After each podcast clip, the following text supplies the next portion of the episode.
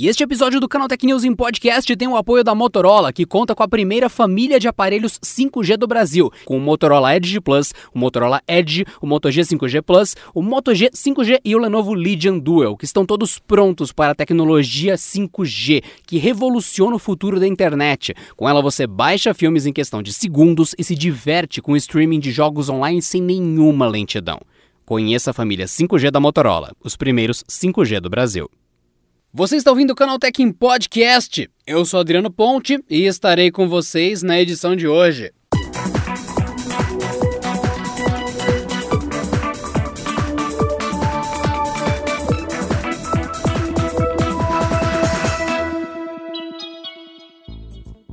Após anunciar um formato que permite interação entre criadores de conteúdo e espectadores, o TikTok anunciou que lançará novos recursos para moderação de comentários. Os criadores poderão controlar quais comentários podem ser postados em seu conteúdo antes que sejam tornados públicos. Outra nova adição é destinada a usuários que estão comentando. Agora a rede exibirá um aviso para que o usuário reconsidere um post impróprio com palavrões ou que possa ser considerado rude. O algoritmo da ferramenta levará em conta o desrespeito às diretrizes da comunidade para notificar a pessoa inconveniente. Segundo o TikTok, o objetivo das novidades é manter um ambiente coletivo de respeito mútuo e positividade, no qual as pessoas podem se concentrar apenas em ser criativas. Em paralelo, também anunciou uma parceria com o Cyberbullying Research Center, que desenvolve pesquisas sobre bullying na internet. Os criadores de conteúdo poderão escolher a opção filtrar todos os comentários, o que lhe dará o poder de avaliar previamente tudo que for postado em seus vídeos. A nova ferramenta de gerenciamento fará com que a análise ocorra antes de algo negativo ser exibido de forma irrestrita.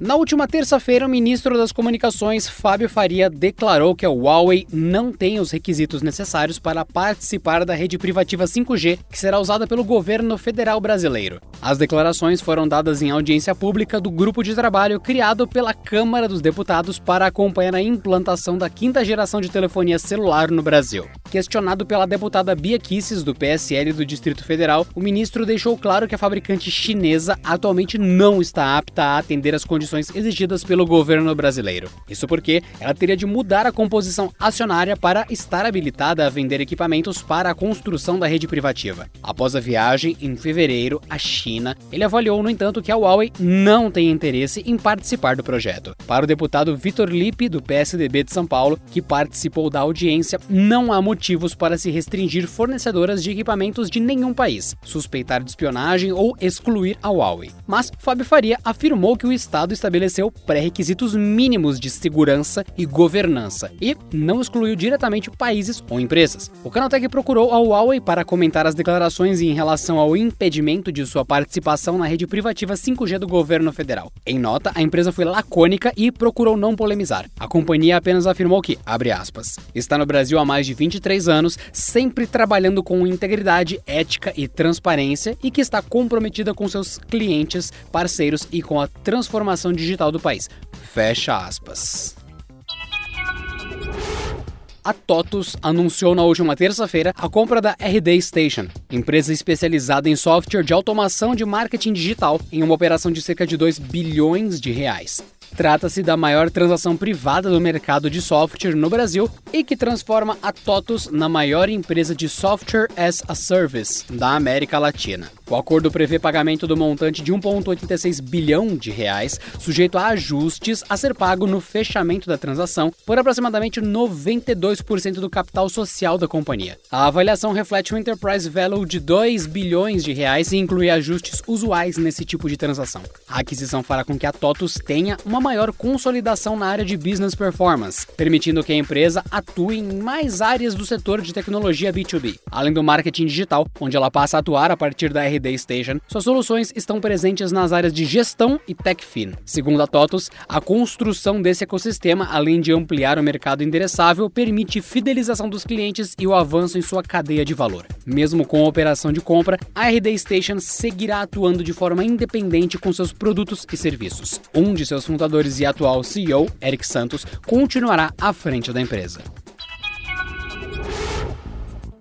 A prática cada vez mais comum de elaborar legendas para as falas de um story do Instagram pode logo se tornar obsoleta. Alguns usuários da plataforma relatam a presença de um sticker batizado de Captions, que basicamente transcreve os comentários feitos ao longo do vídeo com fontes personalizáveis e alimentadas por um algoritmo de inteligência artificial. Graças ao consultor e comentarista de tecnologia Matt Navarra, a novidade foi trazida a público. Em um vídeo curto, o profissional comenta normalmente sobre um presente que chegou à sua casa enquanto grava a tela de edição e adiciona a transcrição das suas falas a partir do menu de stickers de publicação.